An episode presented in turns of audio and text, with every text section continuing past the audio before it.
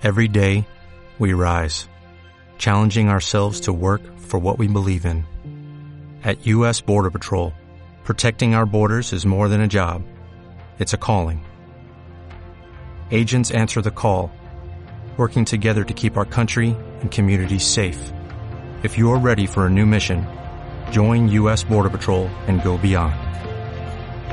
Learn more at cbp.gov/careers.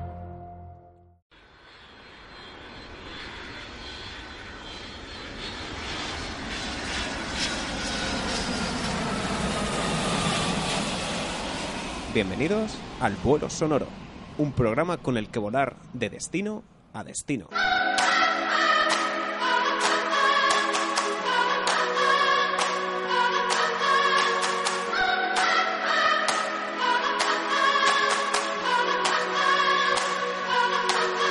Pilotado por los miembros de la tripulación, Dani, de un viaje creativo, David, de Tragaviajes. E Irene de Tragaviajes. Y Patri de la Cosmopolilla, que está ahora mismo en la isla de los gatos y la iremos contactando durante las sesiones de esta temporada.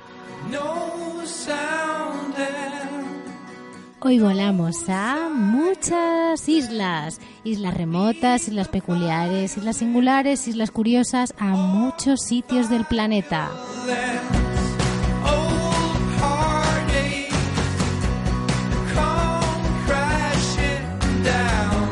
Comenzaremos preguntando a la gente de la calle qué sabe sobre islas singulares, remotas, peculiares. Y también daremos unas cuantas pinceladas sonoras sobre estos destinos tan exóticos.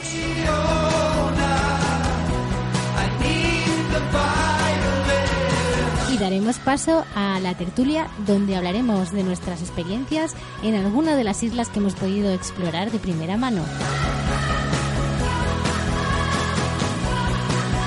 Luego, mi sección favorita, el mundo real o el mundo today.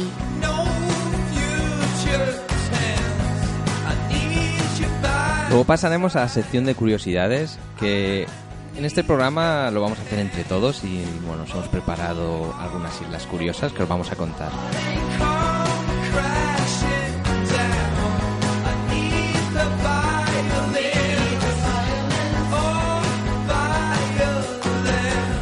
Y terminaremos con cultura, que en ausencia de nuestra querida Patri, que como ha dicho Dani está en la isla de los gatos. Le hemos dejado una tarjeta SIM con llamadas de 20 minutos, así que la iremos, la iremos llamando tanto como podamos. Entre todos haremos un popurrí de música, libros y películas. Y bueno, Patri, lo haremos lo mejor posible. ¿eh?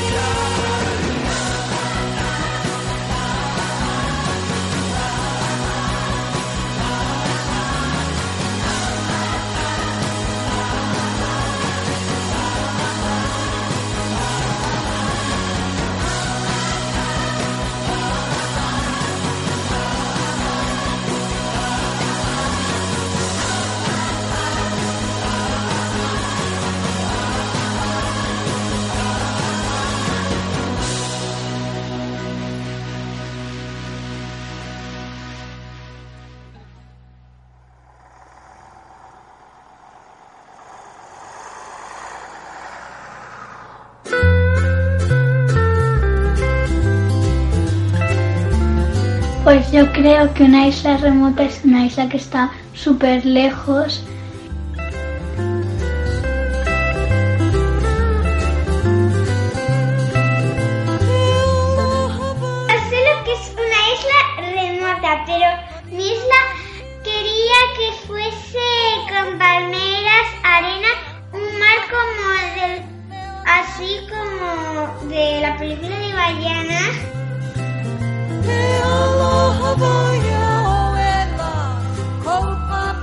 Isla remota me gustaría visitar? Eh, creo que hay muchas. Kiribati en el archipiélago tiene muy buena pinta. Eh, de las que hay allí, muy alejadas. Pues una isla que tiene muchos habitantes y que es muy grande. Como. pe- que es como de grande como Rusia o más. Es como más grande que nada.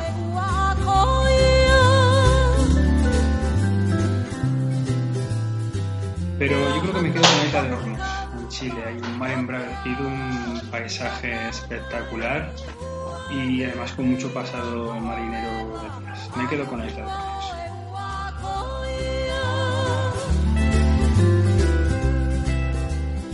Y me gustaría que todos estuviesen muy tranquilos y que abriese, bueno, camas elásticas, chicas, eh, cocos y un poco tranquilidad también.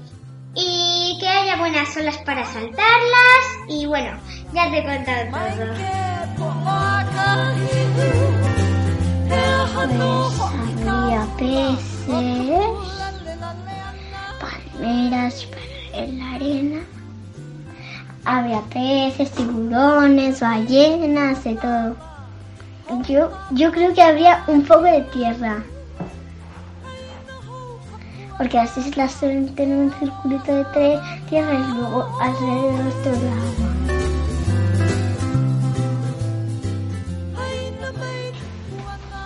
y, y donde no habría seres humanos, ni animales ni plantas. Solo habría si es, eh, lava o puede haber hielo.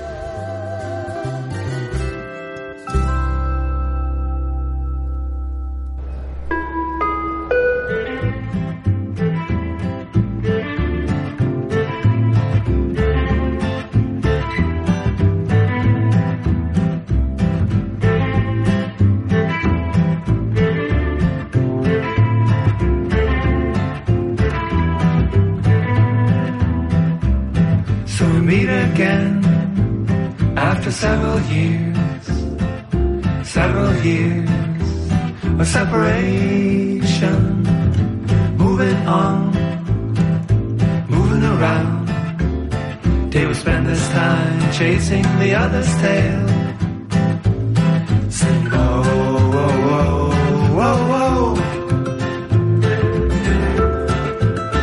I can belong to you. Oh, oh, oh. El repique de las campanas mientras los mauricianos realizan sus ofrendas en el gran basín de Isla Mauricio.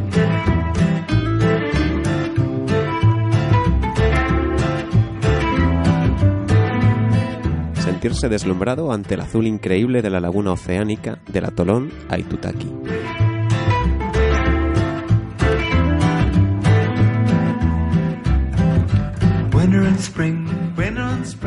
Vivir de cerca la muerte en la isla de Sulawesi.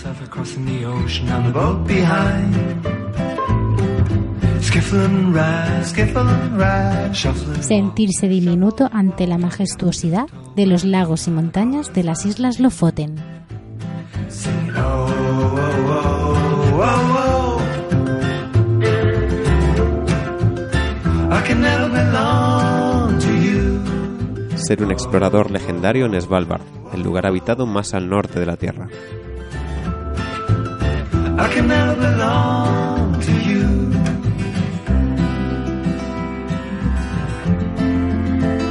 Ser bienvenido en una isla donde no caben los mosquitos.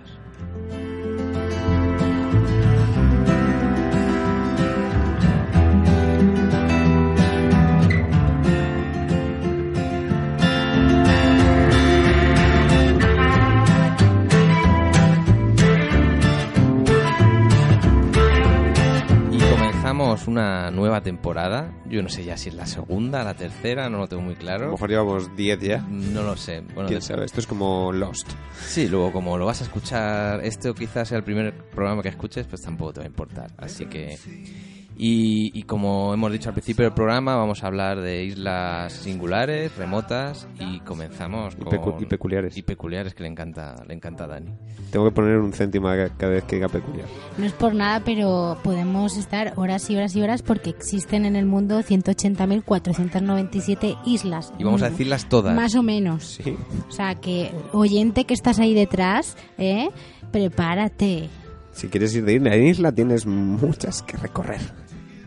Y bueno, vamos a empezar la, la tertulia pues comentando un par de islas que bueno, ya sea por, por remotas, por curiosas o porque nos apetece de- decirlo, aunque esté aquí al lado.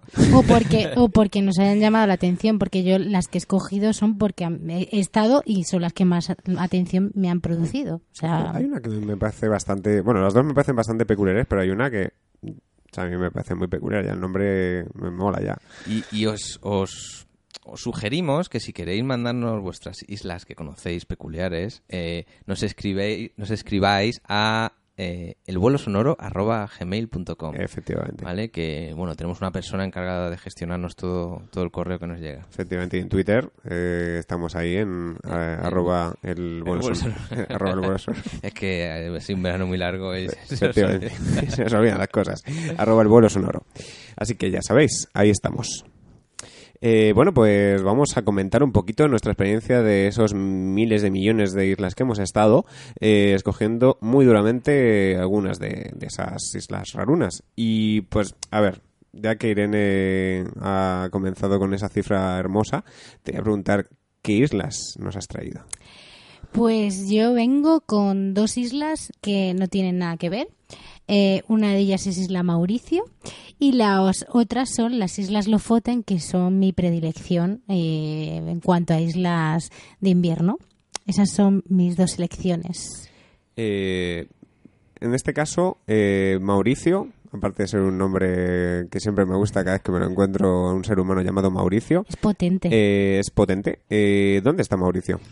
Mauricio o la República de Mauricio es una isla y un país que se encuentra en el suroeste del Océano Índico, está en África y bueno, más bien entre África y Asia y se puede puedes tomar como referencia para saber dónde se encuentra la isla de Madagascar que se encuentra, bueno, no está muy cerca, pero bueno, a mil kilómetros. Ah, no. Eh, ah, está, está ahí al lado. Pero vamos, está también muy cerca Isla Reunión, Sí, eso te iba a decir que es una isla que en cuanto a naturaleza creo que es brutalmente... Naturaleza, fauna, mm, lo tiene todo, playas, todo, todo. Tanto la una como la otra, porque creo que son primas hermanas, es la Reunión y, y es- es la Mauricio. No he estado en Reunión, pero son muy, muy similares. Y he escogido Isla Mauricio porque tuve la oportunidad de ir mm, hace eh, tres años eh, con un grupo de bloggers. eh, Patrin ellos, no, no, Sí. será, no será la isla donde está ahora, ¿no? No, no, no, sabemos. Patri Bueno, está perdida en una isla. Ah, la de los gatos, eh, de, De los los gatos en. Japón. ¿En Mauricio había gatos? Eh, no, había perros. Había había perros, muchos perros. Gatos Patri. también, pero perros muchos. Mm, y la he escogido porque me llamó mucha atención eh, que convivieran allí perfectamente tres religiones. Y podrías estar, pues, eh, una pareja casada mm, con la- la religión islámica y el otro siendo hindú. Y uno puede, cuando nace, pues decidir, pues, ser cristiano. Y su padre ser hindú y su madre del islam. O sea, es muy curioso. Y por eso he escogido Mauricio, pues, porque, bueno, es una Curiosa isla, es, curiosa, curiosa es muy curiosa. Y es una isla que se tiene como un destino más bien para, para luna de miel, pero que tiene más atractivos y es más interesante que solamente ir a tirarse a la Bartola y ir a, estar ahí en la playa. Y es muy recomendable recorrérsela en coche y descubrir todos los rinconcitos y sobre todo conocer a la gente de Mauricio y un poco la historia de, de la isla, que es curiosa. Bueno. Eh, bueno, también comentabas Lofoten. yo he traído una que también es, del mismo país, es de Noruega. Eh, Lofoten en este caso, el grupito de islas, que sí que lo he visto ahí en vuestro, en vuestro blog, Viajes, ahí me quedo flipado con las fotos. Eh, más allá de eso, o sea, realmente cómo es Lofoten, ¿qué es? Porque yo he visto ahí como un, un desperdigado de islas espectacular con imágenes bestiales. ¿Qué es Lofoten? Es un archipiélago que se encuentra por encima del Círculo Polar Ártico y está compuesta por seis municipios. Eh, todas están conectadas entre ellas por puentes y, y son puentes tanto por encima como por a modo subterráneo y dos de ellas no se pueden acceder nada más que a través del, del aire y vía ma- Vía marítima. marítima. Sí, cuando Y- dices subterráneo, es, Es debajo, del agua, es debajo de- del agua.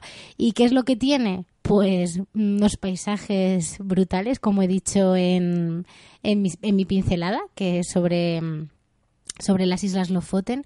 Eh, unas montañas, unos lagos, eh, mm, ves cómo se mezcla el- los lagos con el, con el mar, eh, no sé, también... eh, eh, Paisajísticamente pais- es, es espectacular y fotográficamente. Es el paraíso de los fotógrafos a nivel de las auroras para fotografiar auroras boreales y enclaves de montañas con nieve y el reflejo de la aurora boreal tanto en lo que es la montaña como en, en la playa o en el mar.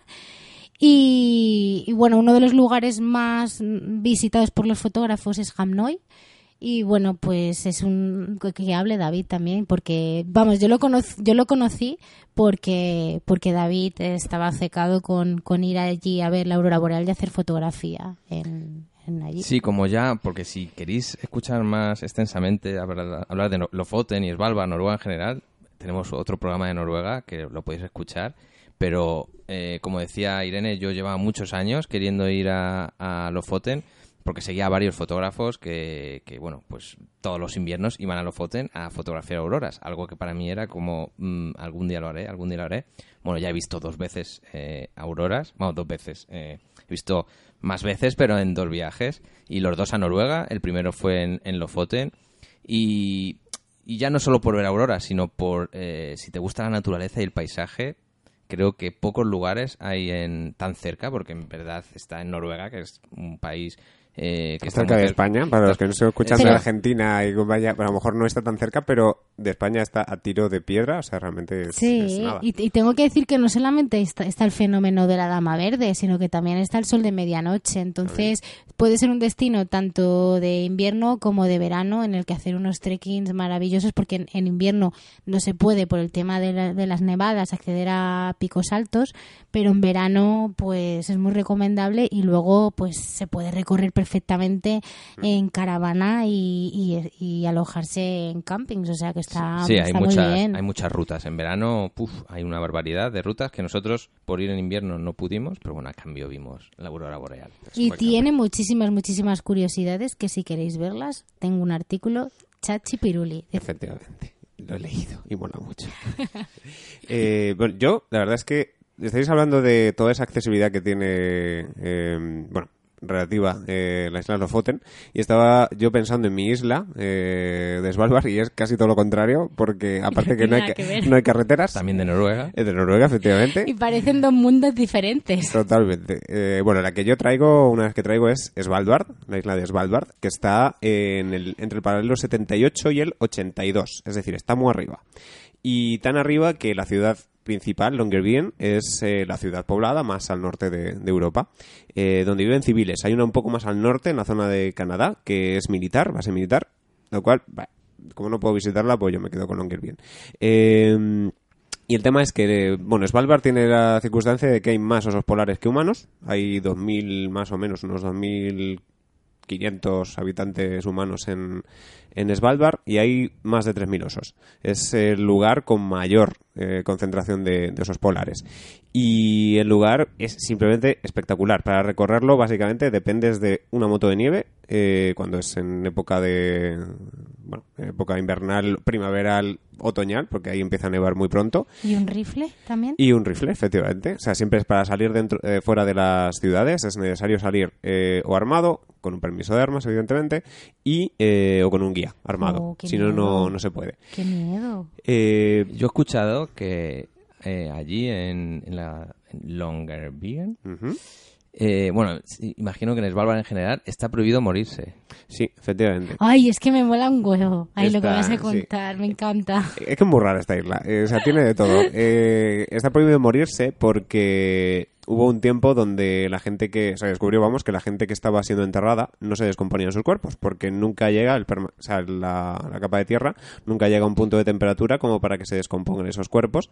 Con lo cual, eh, era, por un lado, un vector complicado si había alguna infección que ocurrió pues una muerte de marineros a comienzos del siglo XX, que el virus que les mató pues podía a lo mejor reproducirse y había una historia que esto es mitad habladuría pero de allí, de, de Noruega eh, que es básicamente que la gente empezó a creer que podría sobrevivir una vez muerta criogenizada allí. Entonces eh, empezaron a acudir para, para morir allí y ser enterrados allí. Entonces tuvieron que tomar una medida de nadie más se entierra aquí. Es decir, está prohibido morir en Svalbard. Se los llevan al Caribe o que Sí. allí para que se descompongan. Efectivamente.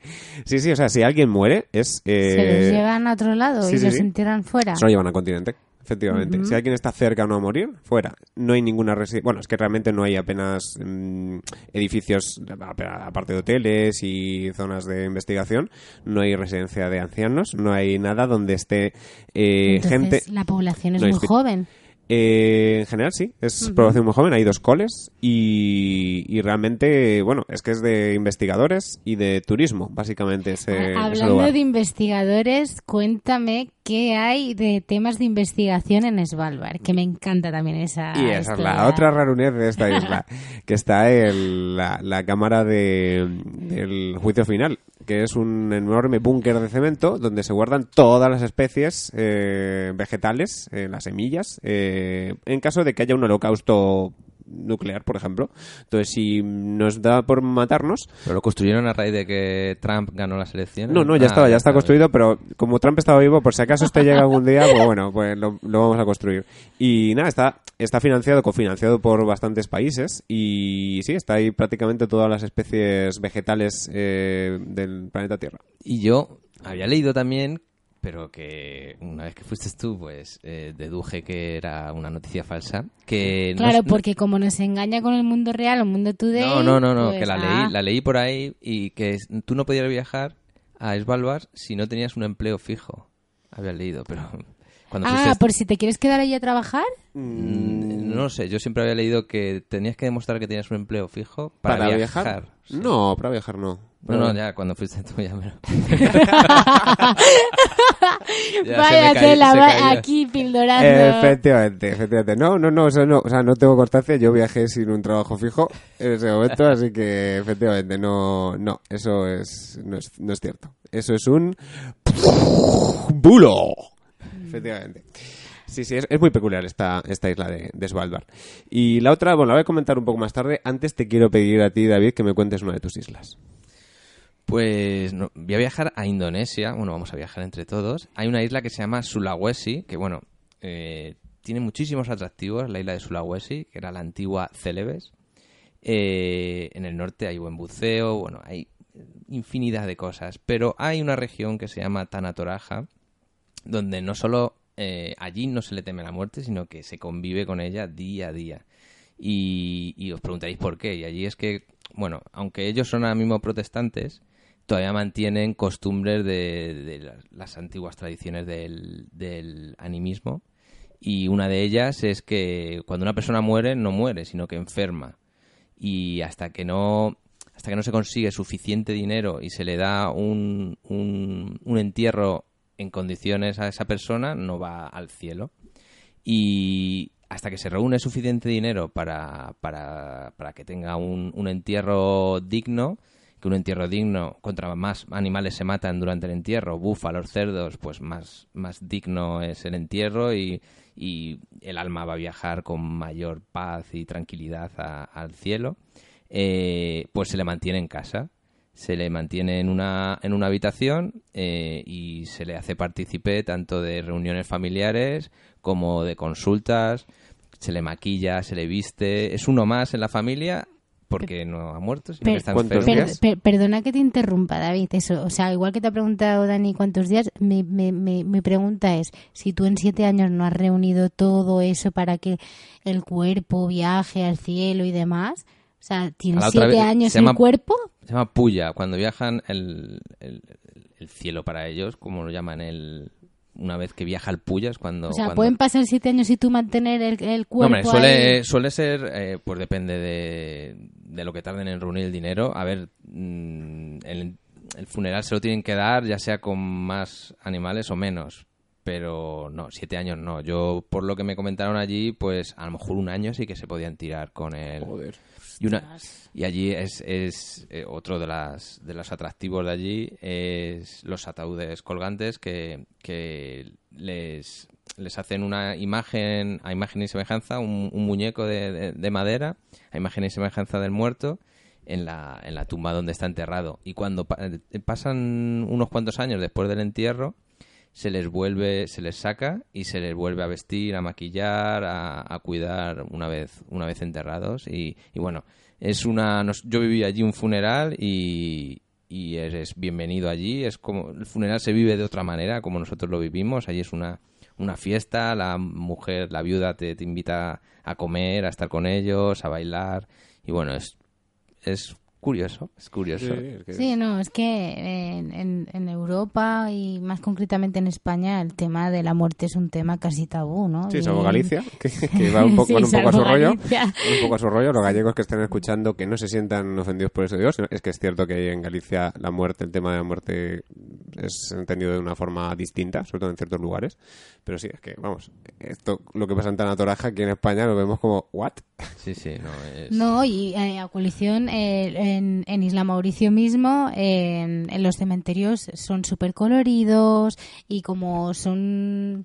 eh, es un cementerio en el que conviven varias religiones, al, ser de varias religiones es muy colorido y llama la curiosidad, por ejemplo, pues que pues que en, en la tumba de al lado hay un- un- una persona de, del Islam, otra del, del hinduismo, otra del cristianismo y, y- y- y decoran los cementerios que no parece que estés en un cementerio. O sea, es que la muerte pues es diferente en cada lugar. Sí, hay muchas culturas, muchas religiones y en cada cultura se vive de una manera y bueno, es, es de admirar, es de admirar. espectacular.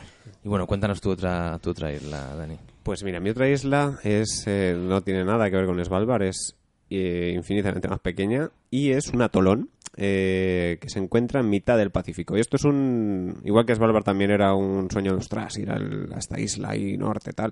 Esta era un sueño más de quiero estar perdido en mitad de una isla del Pacífico. O sea, de, no sé si es influenciado por los cuentos de Stevenson, por los relatos de Stevenson, perdón, o qué, pero era en plan de yo quiero estar en mitad del Pacífico, en ese pedazo de océano. ¿Y qué hice? Pues fui allí. Cuando estaba por Nueva Zelanda, pues cogí un vuelo a Islas Cook, que es un conjunto, un archipiélago de islas, eh, que son 19 islas, entre las cuales está el atolón de Aitutaki, que es una isla mínima, pero minimísima, eh, que tiene una zona, son 17 kilómetros cuadrados, eh, se llama la isla principal Ararua, y la gran parte de esta, de esta isla es una enorme laguna oceánica que está formada por pequeños, es, es un triángulo, de hecho tiene como la forma de la Comunidad de Madrid. Eh, a mí que me gusta Madrid, pues es que es lo primero que veo, veo aquí la Comunidad de Madrid en Google Maps, si entráis podéis ver ahí, ahí Tutaki, escrito con K, eh, pues este, este conjuntito. Y vais a ver un elemento ahí azul clarito, en mitad de una enorme masa azul oscura. Eh, pues eso azul clarito es la laguna oceánica, que se ve en muchos sitios de, también del Índico, también otras zonas de, de islas, en Filipinas, por ejemplo, también, donde es un conjunto eh, de arrecife que rodea la zona de tierra que está por encima del agua y se genera un- una zona de agua más eh, con menos profundidad que por el efecto de, de la luz solar pues coge un azul increíble. O sea, no he visto un azul tan espectacular como el de, el de Aitutaki. Y bueno, pues Aitutaki básicamente es una zona que también eh, es lugar de turismo, como podría ser Mauricio, en plan de, pues, eh, para boda, etcétera. No es exactamente esto, eh, esta isla, ni siquiera el archipiélago entero. Pero, pero es una isla muy paradisiaca, muy de ir y disfrutar de, del momento de dos días, tres días de estar en mitad de un paraíso. O sea, es, es básicamente un, un paraíso. Y estar simplemente flotando en ese agua, para mí es una de las sensaciones más increíbles que he vivido nunca. Mira que yo tampoco soy muy de playas, pero estar allí fue, vamos, o sea, fue increíble, fue increíble. Y para los oyentes que quieran ir, eh, para disfrutar de, de esas aguas y, y demás, ¿qué, ¿cuál es la mejor época para ir allí? Porque a mí me están entrando ganas de ir, porque este Pues- verano he pisado poco la playa. Pues mejor época, te diría todo el año. Eh, básicamente porque en esta zona, que es quizá, bueno, vive ahí las dos temporadas de lluvias, la temporada de mm, temporada seca y temporada de lluvias. Ni siquiera la de lluvias es especialmente preocupante porque caen en forma un poco, pues bueno, de aluvión y después ya, ya no, no hay más lluvia. Pero vamos, el mejor tiempo eh, más o menos fue cuando coincidió mi visita allí, que fue en torno a marzo, pues los meses de enero, febrero, marzo. Es una muy buena época para, para visitarla. Eh, quizá más tirando a febrero, marzo. Y se puede llegar desde Rarotonga, que es la capital de, de Islas Cook. Me y desde ahí- encantan los nombres. Rarotonga. Rarotonga. Para ir desde allí, pues es un avioncito con Air Rarotonga, una de las compañías que hace, por ejemplo, el vuelo, que son las más conocidas, pues ya hace el vuelo hasta, hasta Itutaki. Y se puede hacer expedición de un día, de varios días, dependiendo de cuánto pasta tengas. Porque no es que sea especialmente barato, porque es un, es un elemento de moverte en esa zona, pues tiene su, su precio. No es carísimo, pero no es tampoco especialmente barato. Así que, bueno, es un caprichito. Un caprichito pacífico. Pues nada, tendremos que ir, tendremos que ahorrar e ir. Pues yo la última seguramente es la más pequeña de todas las que habéis dicho y bueno, no sé si la más poblada, pero ahí, ahí, ahí anda. Hombre. Y bueno, pues es una isla que tiene 125 metros de largo por 80 de ancho y en esos metros hay 110 casas, 1.200 personas, cuatro tiendas, tres alojamientos, un colegio, una gallera, un puesto de salud, una discoteca, un acuario con un tiburón y no hay ni palmeras ni cocos y está en el Caribe.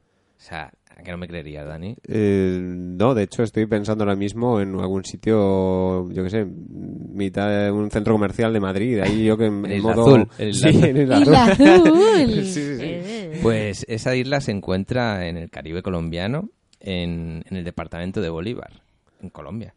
Y bueno, estuvimos allí, además que eh, rodamos un pequeño documental, una cuña ahí publicitaria que meto. Efectivamente, que está muy bien, tenéis que ver ahí en el YouTube de Traga Viajes. Sí, que, que rodamos allí lo que pudimos, porque bueno, tampoco hay espacio allí como para que nos estemos mucho tiempo en la isla, entonces tenemos que ir turnando con, con el resto de turistas. Pero ¿cómo se llama? Dila. El islote, el islote de Santa Cruz se El llama. islote. Ah, El, el- el documental se llama El Islote, pero la isla es El Islote de Santa Cruz. Islote Tiene un, un toque rollo... O Santa Cruz el Islote. No sé. Nah, El- el, el- Santa el Cruz islote tiene más potencia misteriosa. El islote. Y, y bueno, allí en el islote, pues aunque no lo creáis, también incluso hay equipo de fútbol. Yo he visto eh, vídeos donde el portero se pone en una barca en el agua y desde tierra le tiran los penaltis y, la- y, el, y el portero subido en la barca se tira al agua, porque claro, no hay otra manera allí. Nah, está haciendo mundo real y mundo No, no, no, que es en serio, que es en serio. Además el, grande, el, ¿Y el- el juez de línea que recorre por encima el- de los tejados o qué? el que creó el equipo era eh, un exportero de la selección colombiana, eh, Tavares, ¿no era? Tavares. Tavares, Sí, posible. ¿no? Sí. Y, y bueno, las casas ya solo se pueden construir hacia arriba porque ya no hay espacio O para... sea, que hay rascacielos. Sí, dentro de poco... vamos, es un Manhattan. Tú ves Manhattan desde arriba y es el islote, pero en pequeñito. Y, y bueno, pues nosotros pasamos allí una tarde de lo más agradable porque no tienen espacio, pero les sobra ganas de, de vivir allí en su isla y no lo cambian por el- la isla más paradisíaca del mundo. Ellos son allí felices y, y vamos, cos- cada vez tienen más problemas de pesca por la, por la llegada de cada vez más barcos y que les, que les estropean el fondo marino. Pero, pero bueno, si pasáis por las islas de San Bernardo en Colombia, pues os podéis acercar Sí, por allí. yo, yo pensaba que era más difícil llegar. O sea, no, no fue difícil, pero sí fue el peor viaje de mi vida. Lo siento. El viaje en bote que pasé desde Cartagena hasta, mm, hasta las Islas San Bernardo y luego llegar al islote fue durete. O sea, yo creí que me orinaba en la barca del miedo que tenía. Si no, pregúntale, Dani, a, a David. Y bueno, pero mereció la pena esas tres horas de, de botes para arriba, para abajo, de Sí, gritos. además, en las islas de San Bernardo, hay, además del islote, hay otras islas que son más curiosas aún, porque son... Hay una isla que es eh, la casa en el agua, que es una casa eh, en mitad del agua y no hay, o sea, es un alojamiento, un hostal y no hay nada más. Es como un islote allí donde solo hay la casa esta y, y bueno, Fiesta y fiesta. Sí, allí va la, la gente joven a, a- a divertirse. Sí, sí, sí. Y está en Múcura también al lado. Pero vamos, que, que es muy curiosa y peculiar. Me encanta esa palabra, peculiar. Ah, Tú pones 10 euros cada vez que digas peculiar. Yo un céntimo y tú 10 euros. Ah, no, eso no vale. Bueno,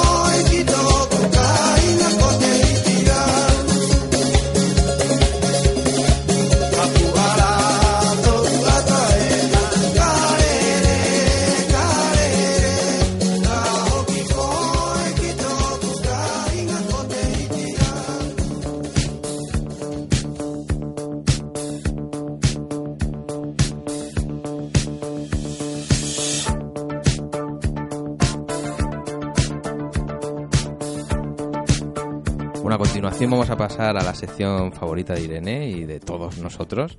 Pero antes de empezar, antes de dar paso, espera que vamos a hacer una llamadita de alguien que falta aquí. A ver si no lo coge, ¿eh? Esto es sorpresa.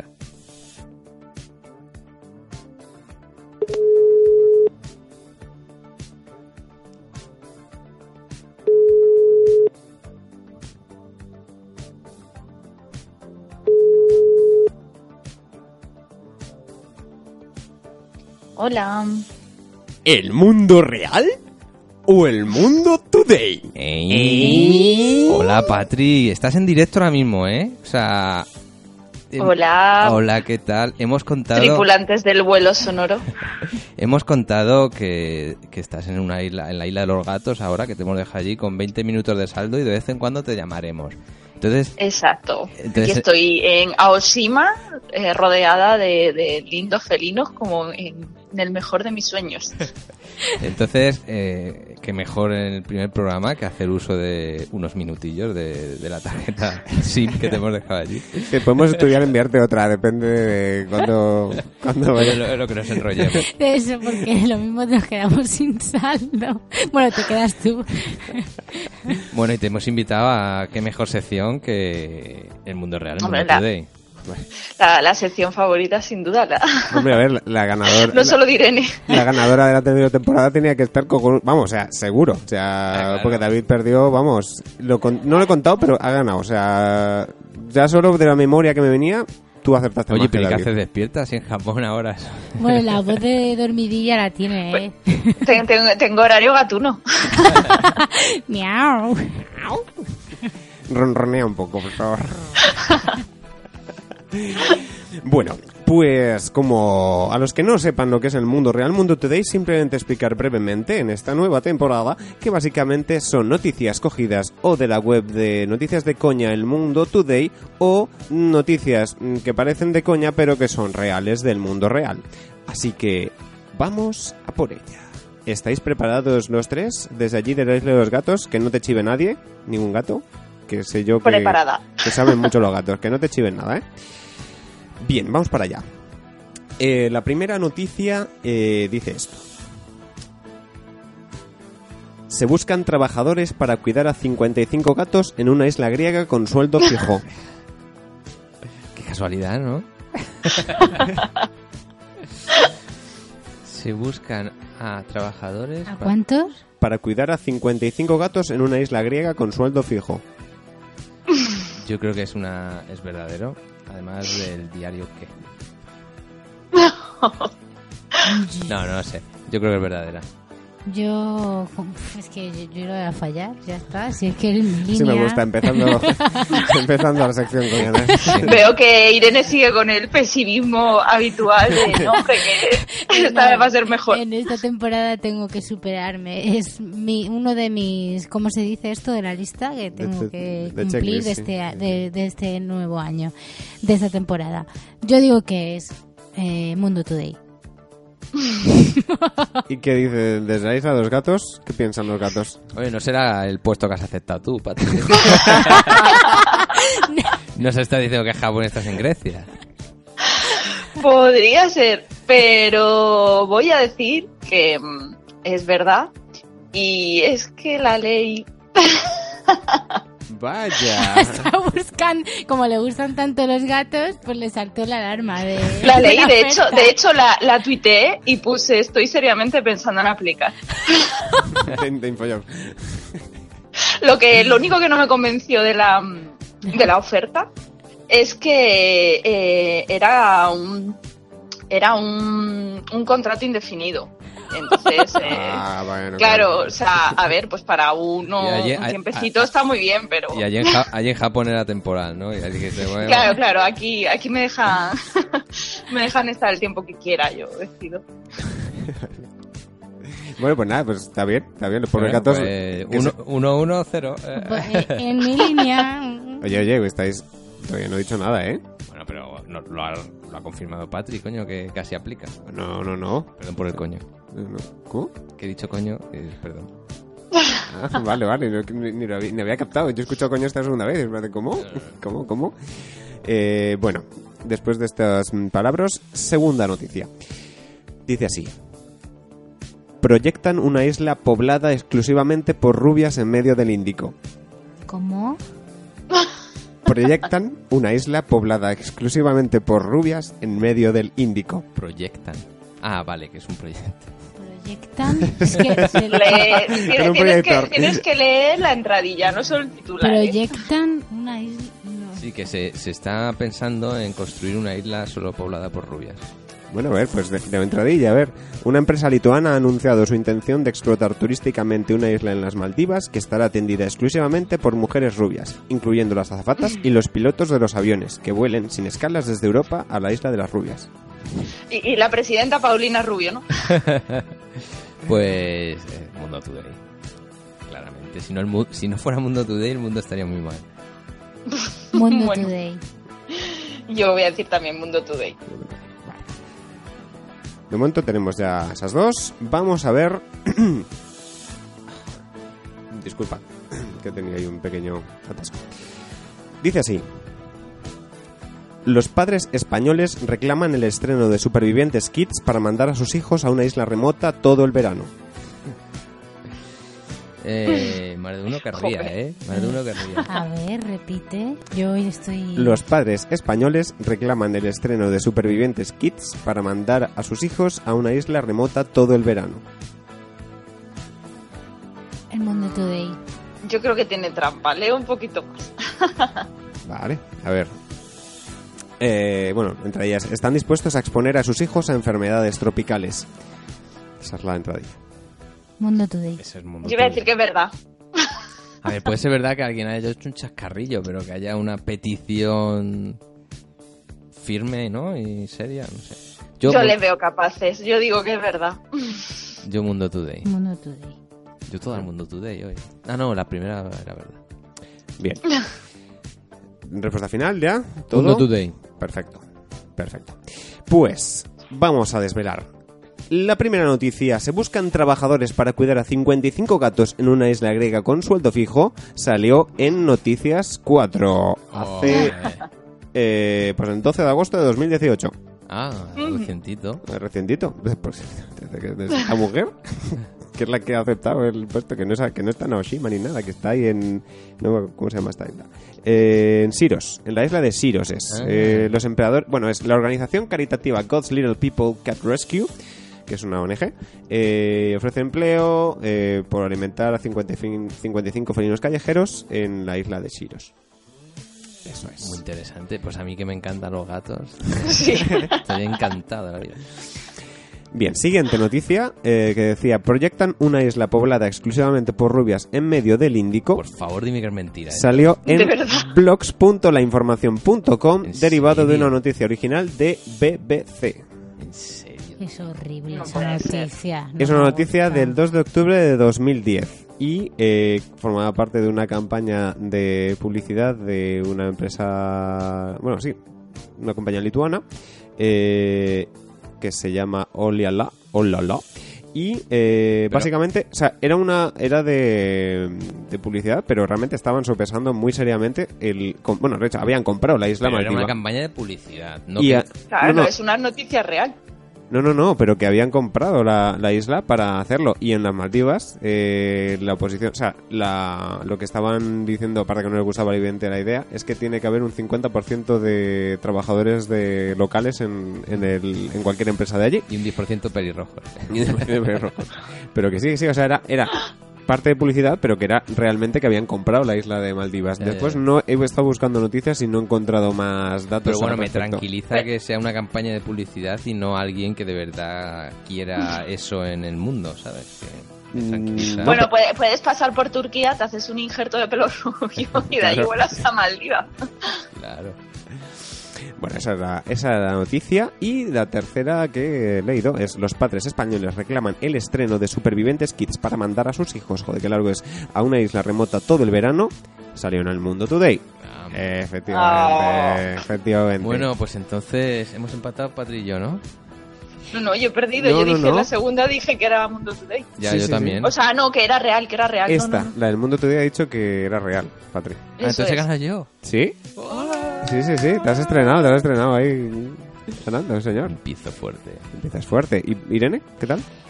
Yo he adivinado una, nada más. Bueno, bueno. No, igual que bueno, Patri, no pasa claro, nada. hombre. Igual que la, la ex ganadora del concurso. Tus seguidores están tuiteando a tope ahora mismo. Están diciendo, vamos Irene, tú puedes... Voy a remontar esta temporada. Claro que sí. Pues, Pues nada. pues nada, que desde allí... Oye, aunque- que, que- que le estamos gastando mucho, Sí, mucho, mucho, saldo. mucho saldo, mucho mucho saldo. Que aun con la ayuda de los gatos no has podido, pero en la siguiente seguro que ya ganas a estos dos. Sobre todo Irene, que está, que está siempre ahí victoriosa. Pero si le llamamos nosotros, no, No, gasta- no me, no me puedo relajar, está claro, está claro. Si la llamamos nosotros, no gasta saldo, ¿no? Sí, porque está recibiendo una llamada del Ah, a cobro, extranjero. a cobro, a cobro revertido. Eh, claro, es que Hemos se todo. Qué malos. Bueno, Patri, sigue disfrutando de tus gatos. Muchas gracias. Miau. Te esperamos por aquí alguna vez, Patri. Volveré. Adiós. chao, chao. Chao. Va subiendo la corriente con chinchorro y atarraya,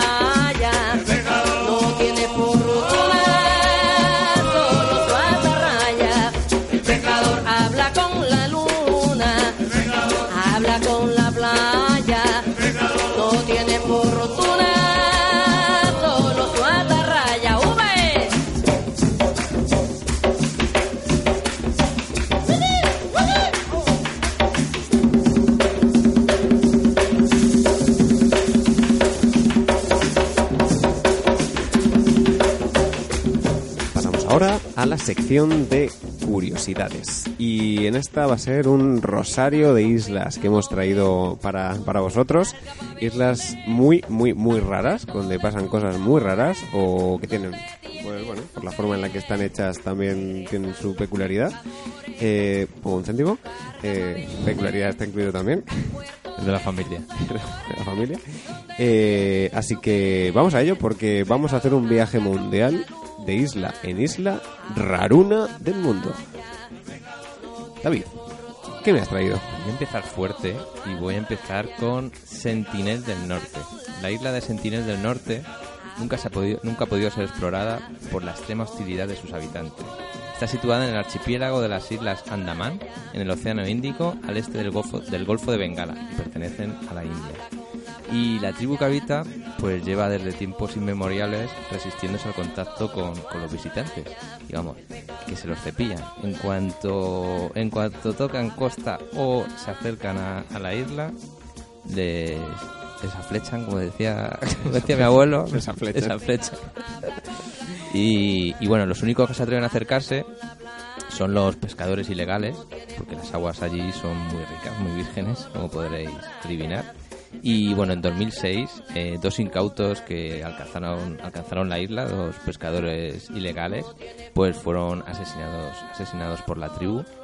Y bueno, solo hay imágenes de esta isla tomadas vía satélite o desde la distancia. De hecho, helicópteros que sobrevolaron la isla después del tsunami del 2004 fueron atacados con lanzas.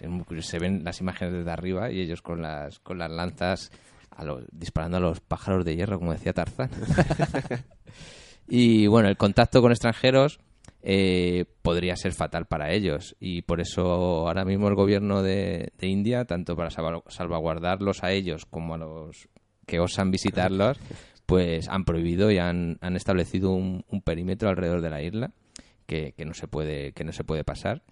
Y, y bueno los que han conseguido verlos ya sea vía aérea con prismáticos o demás pues los describen como de estatura baja pelo afro y piel oscura. Y bueno en, en 1974 eh, National Geographic intentó acercarse hasta hasta la isla y el eh, pues uno el director del documental que, que se iba a rodar allí pues terminó con una flecha en la rodilla y Ostras. tuvieron tuvieron que abandonar.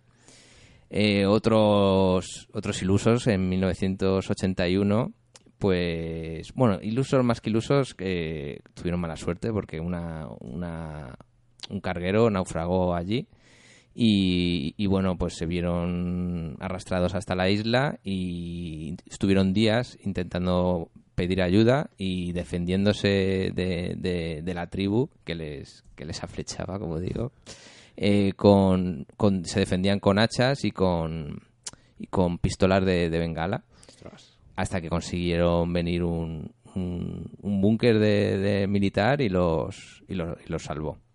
Así que, así que bueno, ya, y una cosa curiosa, en este buque, que luego lo han, los, los indígenas lo han desmantelado, en, en el Google Earth se puede, se puede ver cómo puede está totalmente desmantelado y, parcialmente hundido.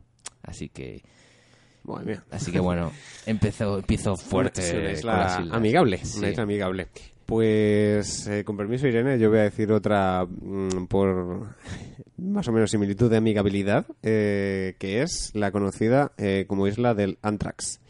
Eh, realmente se llama isla de Greenard, que mm, es una isla escocesa, en la zona oeste de Escocia, y eh, se encuentra, nada, a un kilómetro de la, de la costa. Y básicamente este lugar, eh, durante la Guerra Mundial, en el 42, sí, en la Segunda Guerra Mundial, eh, fue utilizado como un, un lugar para, eh, bueno, de laboratorio para luchar contra los nazis. ¿Y qué hicieron? Pues lo que pensaron es, pues vamos a intentar eh, hacerles una batalla biológica y vamos a contaminar todo lo que comen, incluidos ellos. Entonces, ¿qué pensaron? Pues vamos a, a probar con el anthrax. Y dijeron, pero antes vamos a explorarlo en un lugar que esté deshabitado. Entonces, eh, quitaron una isla, esta isla pertenecía a una familia, y eh, básicamente estuvieron haciendo ahí las pruebas con, eh, con ovejas básicamente vieron que en nada, en dos días, tres días, eh, murieron, Murieron. todas las ovejas y se dieron cuenta de que era bastante peligroso porque aquello era eh, lugar, o sea, el que tocase ya no podía estar en contacto con ningún otro ser. Y claro, eso lo haces en el continente. ¿Y qué pasa? Pues que se convierte en un pequeño problema porque ya no hay forma de pararlo. Así que eh, decidieron que esa no era una buena opción y dejaron a la isla totalmente la borraron del mapa, literalmente, la quitaron del mapa para que no hubiese nadie que, que se quisiese acercar. Hasta que, eh, en- eh, cuando fue en el 86, eh, decidieron limpiarlo con 300 toneladas de formaldehído. Eh, y bueno, quedó más o menos segura la isla y ya la pudo recomprar por 500 libras la- los descendientes de la familia. Pero nada. Ya que- queda, que- limpia. Sí, ha quedado, por lo visto ha quedado limpia para que la compre la familia y ya pueda hacer cosas, sí, sí, sí, sí. Pero vamos, que una isla de Antrax, ahí vamos a, vamos a probar cosas contra los nazis. Pues venga. Claro. Pues mi isla también tiene más o menos el mismo fin que la tuya, algunas similitudes. Mis islas escogidas tienen que ver con animales también. Y me voy de viaje ahora mismo a una isla de Japón que se llama Okunoshima. Okunoshima. Okunoshima. The Rabbit Island o la isla de los conejos. Es una isla japonesa, como os he dicho. Es muy conocida por tener una plaga de conejos bastante poco convencional.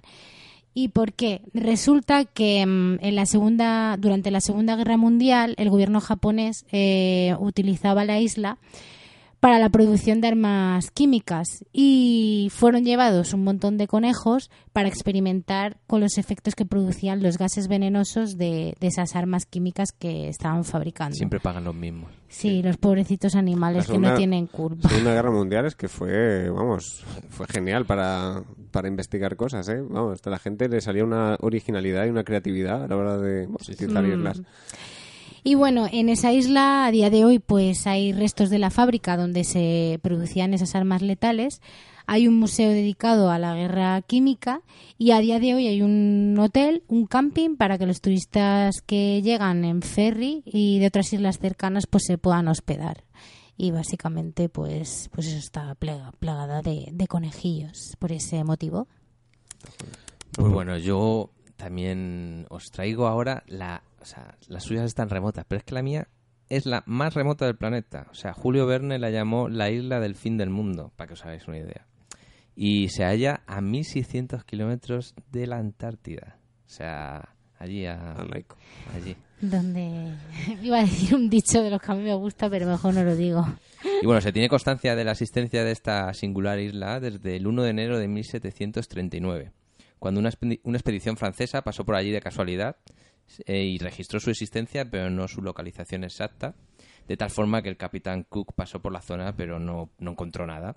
Entonces, durante, durante mucho tiempo se pensó que, que en verdad lo que habían visto era un iceberg y allí no, no había nada. Pero, pero en 1964 eh, un helicóptero sobrevoló por primera vez la zona y, eh, y efectivamente había allí una, una isla que es considerada la más remota. Ay, perdón. Perdonado. ¿Cómo se llama la isla? Porque eso te lo te perdono, porque estoy, Yo estoy esperando a que la- eh. a que la Estoy diga aquí yo. mordiéndome las- Isla, Yo- Isla Boupet. Bupet. Bupet. Yes. Yes. Bupet, yes.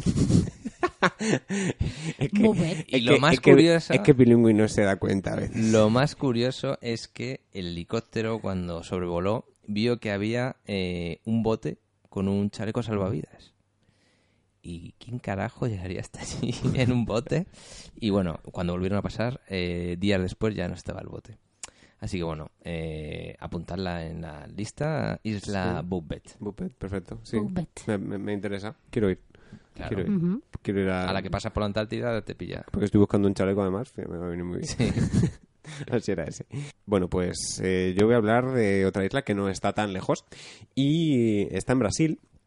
Eh, se llama Isla de Aquimada Grande y se conoce como la isla de las víboras. ¿Y por qué? Porque tiene un reptil por cada metro cuadrado. Básicamente, eh, o sea, poner un pie ahí es muerte. Sí, es caminar... Caminar sobre... Sobre víboras. Sí, o sea, hay un metro cuadrado eh, también de, como hay habladurías de, lo- de gente local de, de la zona de, de Brasil, de la costa de Brasil, que hay hasta 5 por metro cuadrado. O no sé, no se habrán puesto ahí a contarlas. No sé quién lo habrá contado también.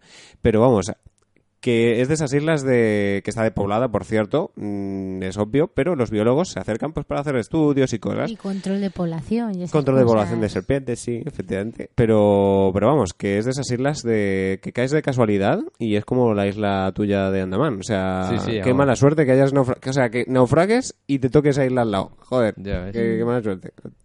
Pero bueno, eh, pues eso, a mí la isla de Queimada Grande. Irene, ¿qué nos cuentas? Pues la mía va también otra vez de animales y mm, es de el imperio de los gatos. No es la isla donde se encuentra nuestra compañera Patri, que es Aoshima, la, el donde está Patri ahora mismo, pero es Tashirohima, mejor conocida como la Cat Island, la isla de los gatos, en la que viven más gatos que personas. Está en Japón.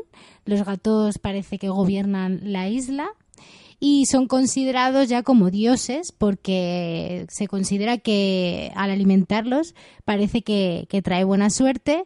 Y, y lo curioso de, de esta isla es que eh, Tashirohima se considera que es una villa casi terminal dado que aproximadamente el 80% de su población supera los 60 años. Quiere decir que como los gatos tienen siete vidas, ¿no? Eso es lo que dicen, pues viven más los gatos que los propios eh, ciudadanos de la isla. Así es. Pues yo es que ya con las mías eso, eran tan buenas que no traía más. Así que si quieres tú decir más, vosotros... Yo iba, yo iba a comentar una que la iba a haber sacado como noticia, esta isla en el Mundo Today, una cosa que pasó en mayo, pero bueno, puedo contarla ahora porque también tiene otra peculiaridad, que es eh, una isla que se conoce por eh, una hiperpoblación de sapos ciegos. o sea, Sí. sapos, y además ciegos. Eh, sí, es eh, esta isla también brasileña. eh, pasamos ahí de, de isla brasileña a isla brasileña. Se llama Fernando de Noronha. Y Espérate, repítela. Fernando de Noronha. Noroña. Es que solo puedo decir Noroña con esta voz. O sea, Pero que no sé si parece que sea gallega en vez de No brasileña. Fernando de Noroña. Noroña. No sé, no sé pronunciarlo, disculpadme amigos. Eh, bueno, pues son sapos cururu, se llaman, y están deformados, no se sabe por qué razón. Invadieron eh, eh, hace pues ya unos cuantos años eh, la isla y eh, empezaron a pues generar una cada nuevo nacimiento de sapo venía con una mutación distinta y a lo mejor unos nacen ciegos, sin ojos, sin miembros Ah, inferiores. mutilados. Sí, sí, sí. Bueno, más que mutilados, vienen con deformaciones. Vienen con deformaciones y no se sabe de dónde vienen esas deformaciones. Están en investigación. Eh, todavía no, no lo saben exactamente. Y Ay, por Dios, me estoy imaginando un sapo con Sí, el ojo hay fotos. hinchado y... hay fotos, hay fotos. Aquí hay un, una- un artículo de BBC eh, que está, que, vamos, que están las imágenes de los sapos. Y sí, son, son bueno, pues están un poquito de penícaro los sapitos. Pero bueno, o sea, pero ellos, ellos se sirven de, eh, generalmente los sapos cazan los insectos al, eh, por sus ojos, etcétera. Estos que no pueden ver, pues lo que hacen es esperan a que estén más o menos cerca y se posen sobre ellos los insectos y ya se los cepillan. Es su forma de, de supervivencia, los que están ciegos, los que están ahí cieguitos. Y la noticia que ocurrió aquí es que en mayo del 2018, sí, este año, eh, nació el primer eh, bebé en 12 años. El primer bebé. El primer bebé en 12 años, sí. Y la idea, y la, y la madre no tenía ni idea de que estaba embarazada. Vaya, vaya. a esas cosas que pasan.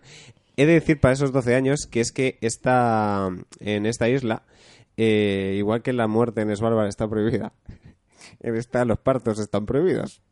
Hay un control de población y no se puede... O sea, s- está restringida la forma en la que hay la natalidad en esta isla y esta, pues, esta mujer pues tuvo a luz de forma digamos ilegal Ya, Clandestina. ya, claro. de forma ilegal Eh, sí. y sí, Ahora entiendo yo eso de que, de que no lo sabía. Ya, ya, Sí, ya. sí, sí. No sé, estaba ahí, según ella dice, eh, eh, estaba estupefacta con, el- con esa, ese adjetivo, que no sé cómo será en brasileiro, estupefacta, estupefactiña, pero, pero sí, estaba estupefacta. Así que, bueno, Mm, Muy bien. esa es, esa es la islita. Yo traigo una más y traigo unas poquitas más, pero a ver, la, que, la última que traigo es so- sobre otro animal, ¿vale? Que es la, la isla del éxodo de los cangrejos, que se llama la Christmas Island, porque se descubrió en la Navidad de 1643 por William Minors y es una pequeña isla australiana. Es una gran reserva de biodiversidad y la mayor parte de su territorio está protegido como reserva natural por el gobierno. Y el fenómeno más impactante de esta isla es la migración que tiene todos los años de 8 kilómetros de 120 millones de cangrejos colorados. ¿Vale? En, la- en esta isla también la curiosidad es que hay una superpoblación de hormigas araña amarillas que cuyas víctimas de estas eh, hormigas arañas son curiosamente esos cangrejos colorados con los que la hormiga escupe su veneno en el caparazón del cangrejo los deja ciegos, como a los sapos que tú has dicho, los pobres sapitos, que se los dejan ciegos, y los pobres cangrejillos pues mueren a los tres días. Es una, es- es una batalla campal la que hay ahí, Sí, ¿eh? sí, O sea, sí, eh, una batalla ahí campal de, de todo tipo de animales. ¿Y National Geographic no ha rodado un documental? Algo tendrá, probablemente. tendrá, ¿no? Algo tendrá por ahí, sí. Bueno, antes de que diga la, la, la serie de, de- de islas con formas, ¿no? ¿Es? O algo Sí, así. con formas así. Yo, a, mm, a colación de lo que decía Dani, de la isla suya que, que era Teda- Tedax, ¿no? O- Antrax. Antrax, Antrax, Antrax. ah, vale. Tedax son los que desactivan bombas. Antrax. Bueno, David se está ahora mismo descojonando después de su... Pero no, no, este motivo viene porque eh, antes ha visto una película en la que estaban lo- los TEDx desactivando Ah, una, una todo bomba. tiene relación. Todo- Entonces, todo- Tiene, todo tiene su relación. Además se parecen. no, pues hay una isla en Japón que se llama Miyakejima Jo, Japón tiene todo tipo de islas curiosas, ¿eh? que sufre, sufre una alta actividad volcánica, eh, por lo que se producen mucho, muchas fugas de, de gas en, en- en la isla. Y eh, los habitantes están, tanto los habitantes como los visitantes, están, si están eh, alejados de la zona de alarma, están obligados a llevar 24 horas una máscara. Y es muy curioso ver fotos de... Bueno, ahora ya las, las máscaras eh, en el siglo XXI son un poco más discretitas, pero ves fotos del pasado y tienen máscaras de toda la cara que les ocupa y van a hacer la compra del pan con su máscara. Mola. Sí, sí. es un- Y me he acordado con, con tu... ¿Con el Antrax? Con el Antrax, sí. Qué bueno. Sí, sí. Eh, pues yo quiero visitar esa isla. Que también quiero una máscara. Quiero un, un, un flotador, o sea, una... un- Bueno, pasando ya, las voy a nombrar así rápido, ¿vale? Mira, hay una isla en Taiwán, eh, que es la isla de Gui, de Guishan, que tiene forma de tortuga, la llaman la isla tortuga. Luego, en Ecuador, concretamente en las Islas Galápagos, hay una isla que tiene forma de caballito de mar, que es la isla Isabela. Luego, eh, hay un grupo de islas en Malasia que tiene forma de, smi- de smiley, o sea, de dos ojitos y una, una boquita de estas feliz, que está formada por las islas de Manukan, Mamutik y Suluk. Luego hay una isla con forma de media luna que está en, en Hawái, que es Molokini, que es un cráter volcánico en forma de media luna. Luego, uy, esta. ¿Cómo lo digo para que no suene tan mal? En las islas Fiji hay una isla que tiene forma de miembro masculino. De O pene. sea, de, De pene, de minga. Sí, de minga, de, De prepucio. de rabillo, De- de... de colilla, de pues eso, tiene forma Ah, de mira. pene. Ah, mira. Bueno. Luego hay una isla que tiene forma de boomerang, que es el grupo de islas de- que se llama Es- Spratly, que está en, en un archipiélago del mar de la China meridional, localizado entre Filipinas y, y Vietnam. Luego hay una isla en forma de pez en Croacia. Forma de pez, Ah. Vale, forma de pez, ¿vale? Y luego en las Islas Filipinas, pues que son un montón de islas, es aproximadamente unas 7.000 y pico islas, pues como hay tanta diversidad, pues hay muchas formas. Hay una que concretamente está en la isla de Palawan, eh, más bien en el archipiélago de Bacuit, que se puede realizar con el island hopping que se hace en el nido, que es la Helicopter Island, que tiene forma de helicóptero. Y luego también allí hay mm, Bueno, una isla con forma que- de cocodrilo. Hay muchísimas formas y muchísimas... Bueno, es la, la capacidad de imaginación humana es muy Como- grande. Como las nubes. Que para mí no, no era un helicóptero, para mí era un- el dino, el dinosaurio este de los dibujos Ah, animados. Dino. Sí, sí. Sí, sí, para, era nuestro debate. David veía un dinosaurio y yo veía el helicóptero, las aspas y todo, pero claro, como hemos dicho, la, la, la, la imaginación humana va más allá de todo eso. Y bueno, ya he recortado porque hay muchísimas más. Así que estas son todas ellas. Qué bueno. Eh, No me acuerdo cómo se llamaba, creo que era pareidolia, no sé qué pareidolia, el, el hecho de ver mm, imágenes y formas, no me acuerdo. Estaba relacionado con pareidolia, el este, Ujú. que es ver cosas así en Sí, sí, sitios. sí. Pero siempre siente la necesidad de que otro la vea, ¿verdad? Y dice, ¿verdad Sí. que es esto? ¿Qué no, es pero, esto? pero- joder, ¿no ves que...? ¿No lo ves? No, y no. tú, no, no, yo veo otra cosa. Y ya te dice que sí, por... no, pero yo encontré encontré ayuda, ¿eh? Y veían dinos, no era el único que, que veía... Buscaste alianzas. Sí.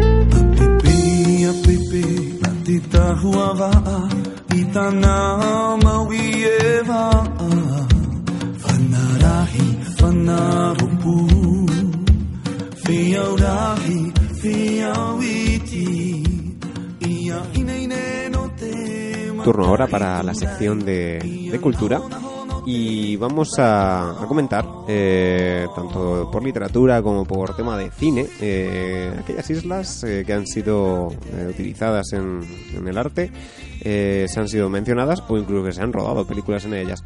Voy a empezar con los libros y simplemente voy a, a citar eh, tres obras donde las islas son las protagonistas. Eh, la primera de ellas es un clásico, es En los mares del sur de Robert Louis Stevenson. Eh, esta es una obra que el escritor eh, Stevenson pues creó cuando de tres viajes que hizo a, la zona de, del Pacífico, estando él enfermo de, de tuberculosis. De hecho fue como, como tratamiento. Eh, pues en estos eh, distintos viajes eh, fue haciendo diferentes paradas a las Islas Marquesas, el segundo viaje fue a las Pomotú y el tercero a las Islas Gilbert. Y bueno, pues él va narrando cada una de estas experiencias, también de una forma muy etnográfica, lo que iba viendo, pero siempre con, esa parte narrativa de, Stevenson. Otro libro es Las Islas Felices de Oceanía. Eh, una odisea en kayak por el Pacífico. Es del eh, escritor de viajes eh, Paul Theroux, Paul Theroux eh, que es básicamente un viaje que él hizo en gran parte del tiempo en kayak en diferentes islas de toda esa zona de, del planeta. Y Potterug es mm, un escritor que tiene muy mucho sentido del humor. Eh, también va haciendo sus propias visiones un poco sarcásticas, a veces irónicas de lo que va descubriendo. Y es un viaje por muchísimas de estas islas, por la Salomón, por Fiji, por Tonga, por Samoa, por Tahití, las Marquesas, eh, la isla de Pascua. Eh, es una experiencia para el que quiera conocer también eh, sobre islas mm, remotas. Este libro es muy interesante. Y sobre islas remotas, precisamente, el último libro que voy a recomendar, que se llama Atlas de Islas Remotas, eh, 50 islas en las que nunca estuve y a las que nunca iré, de Judith Shalansky. Es un libro con una edición preciosa, eh, de los que más me gusta, eh, donde se puede ver los mapas de cada isla eh, de una forma bastante cartográfica. Y eh, Judith Zalansky lo que ha hecho es buscar información de toda la vida y por haber, eh, explorando cada biblioteca, sobre cada isla, cada una de estas islas. Y son islas, mm, como dice, que están muy, muy, muy inaccesibles. Y es, una, es un- es un viaje muy, muy, muy diferente y muy, muy singular este que, que hace Shalansky. Lo recomiendo totalmente. Eh, esa es la parte de literatura. En la parte de cine, que evidentemente esta la tenemos muchísimo más eh, metida en el cerebro porque son muchas imágenes las que se han rodado en muchas, muchas islas. Eh, y a colación de Svalbard que comentaba al principio, pues viene una que básicamente se utilizó también por el tema del oso polar, que es la brújula dorada. Y en la brújula dorada, rodada en, ese, en, esa, en esa zona del planeta, eh, un, visitan un país eh, que es el país del oso polar y básicamente Svalbard le viene como anillo al dedo. Esa, esa es una de mis, aportaciones de cine, pero creo que vosotros habéis cogido unas cuantas más, así que... Sí, bueno, yo, Irene, creo que unas cuantas más. Yo, hay una que, que me encantó y, y que tengo que volver a ver, por cierto, que Irene creo que no la ha visto y verla con ella, y es Shutter Island. Y bueno, DiCaprio es el protagonista en esta En, esta y, en muchas más películas, porque en la mía también, pero Ah. pro- prosi- prosiga usted. DiCaprio es el protagonista, como decía, de, de esta adaptación de la novela de Martin Le- Lehane, filmada por Martin Scorsese, en la que un agente de la ley llega hasta la misteriosa isla de Shutter Island, frente a la costa de California, para investigar la desaparición de un paciente eh, que está atrapada en el psiquiátrico de la isla. Y bueno, es una prisión laberíntica a cuyas trampas no, no pudo sucumbir ni siquiera el personaje de DiCaprio. Y bueno, eh, os la recomiendo a todos, que seguramente la mayoría la habréis visto, pero, pero bueno, ¿y tú, Irene, cuál nos recomiendas? Pues la mía es la en- cuyo protagonista es el mismo que, que la tuya, Leonardo DiCaprio, que es la de la playa, que se rodó en el año 2000, en la que Leonardo DiCaprio nos descubrió en esta película de Danny, Boyle, una de las islas más paradisíacas y más imponentes, no importantes, sino imponentes del mundo, rodada en la pequeña isla de Kopipi en Tailandia. Y bueno, su impresionante vegetación y el azul turquesa de, de sus aguas pues hizo que, que se hiciera muy conocida y mm, por culpa de esta película que eh, lo que sucede cuando en las películas salen escenarios muy bellos es Ahora- que y ahora Instagram. Instagram sobre todo también, es que, claro, se dan a conocer destinos muy paradisíacos que luego son un alma de, do- de doble filo. Que lo que ha sucedido este año ha sido que en febrero de este año, en el 2018, pues salió una noticia, bueno, salió en bastantes periódicos, pero yo la pude leer en, La Vanguardia y es que temporalmente eh, My Bay cerrará, la, o sea, la bahía de My Bay eh, cerrará eh, por, por la gran cantidad de turistas que buscan inmortalizar el escenario de la película que no permite que los arrecifes de coral se regeneren. Entonces eh, se dijo que, que el cierre no concernía a- por culpa de los turistas, sino por los barcos que llegan. Y bueno, pues va a permanecer cuatro meses cerrado el, el acceso a través de- del que se suelen atracar los barcos y por tanto no va a ser tan fácil acceder a la isla y que se espera que en octubre pues eh, se vuelva a reabrir la- porque es la temporada alta en la zona y es el, el- el turismo es el sector que mantiene en más mantiene en pie a Tailandia. Y esa es una de las películas mías escogidas. Otra de las películas que he elegido, que tenía más en la lista, pero ya quería barrer para el terreno nacional, es la de Lucía y el sexo, que fue rodada en 2001. Esta película que es de Julio Medem está cargada de erotismo, nos descubrió una de las joyas más brillantes del Mediterráneo, que es Formentera, cuya protagonista de la película es Paz Vega. Y mm, este rincón de las Islas Baleares está repleto de playas vírgenes, de agua cristalina. ¿Quién no conoce Formentera? Que aunque sea muy... yo. Ah, bueno, pues, pues te tengo que llevar. Yo sí, es espectacular. Es espectacular. Es, hombre, ya está mucho más masificada. Sí, Yo he visto reportajes de, de cuando casi nadie la conocía y de la época hip, de los hippies españoles que se iban allí a, a Formentera y, y de cuando yo estuve he visto las diferencias y, ostras, hay muchísima diferencia, pero aún así mm, no deja de ser una, un- una isla preciosa. Y bueno, os dejamos con un tema que me encanta, que me encanta de, de esta película, que es mm, Me voy a morir de tanto amor de Alberto Iglesias.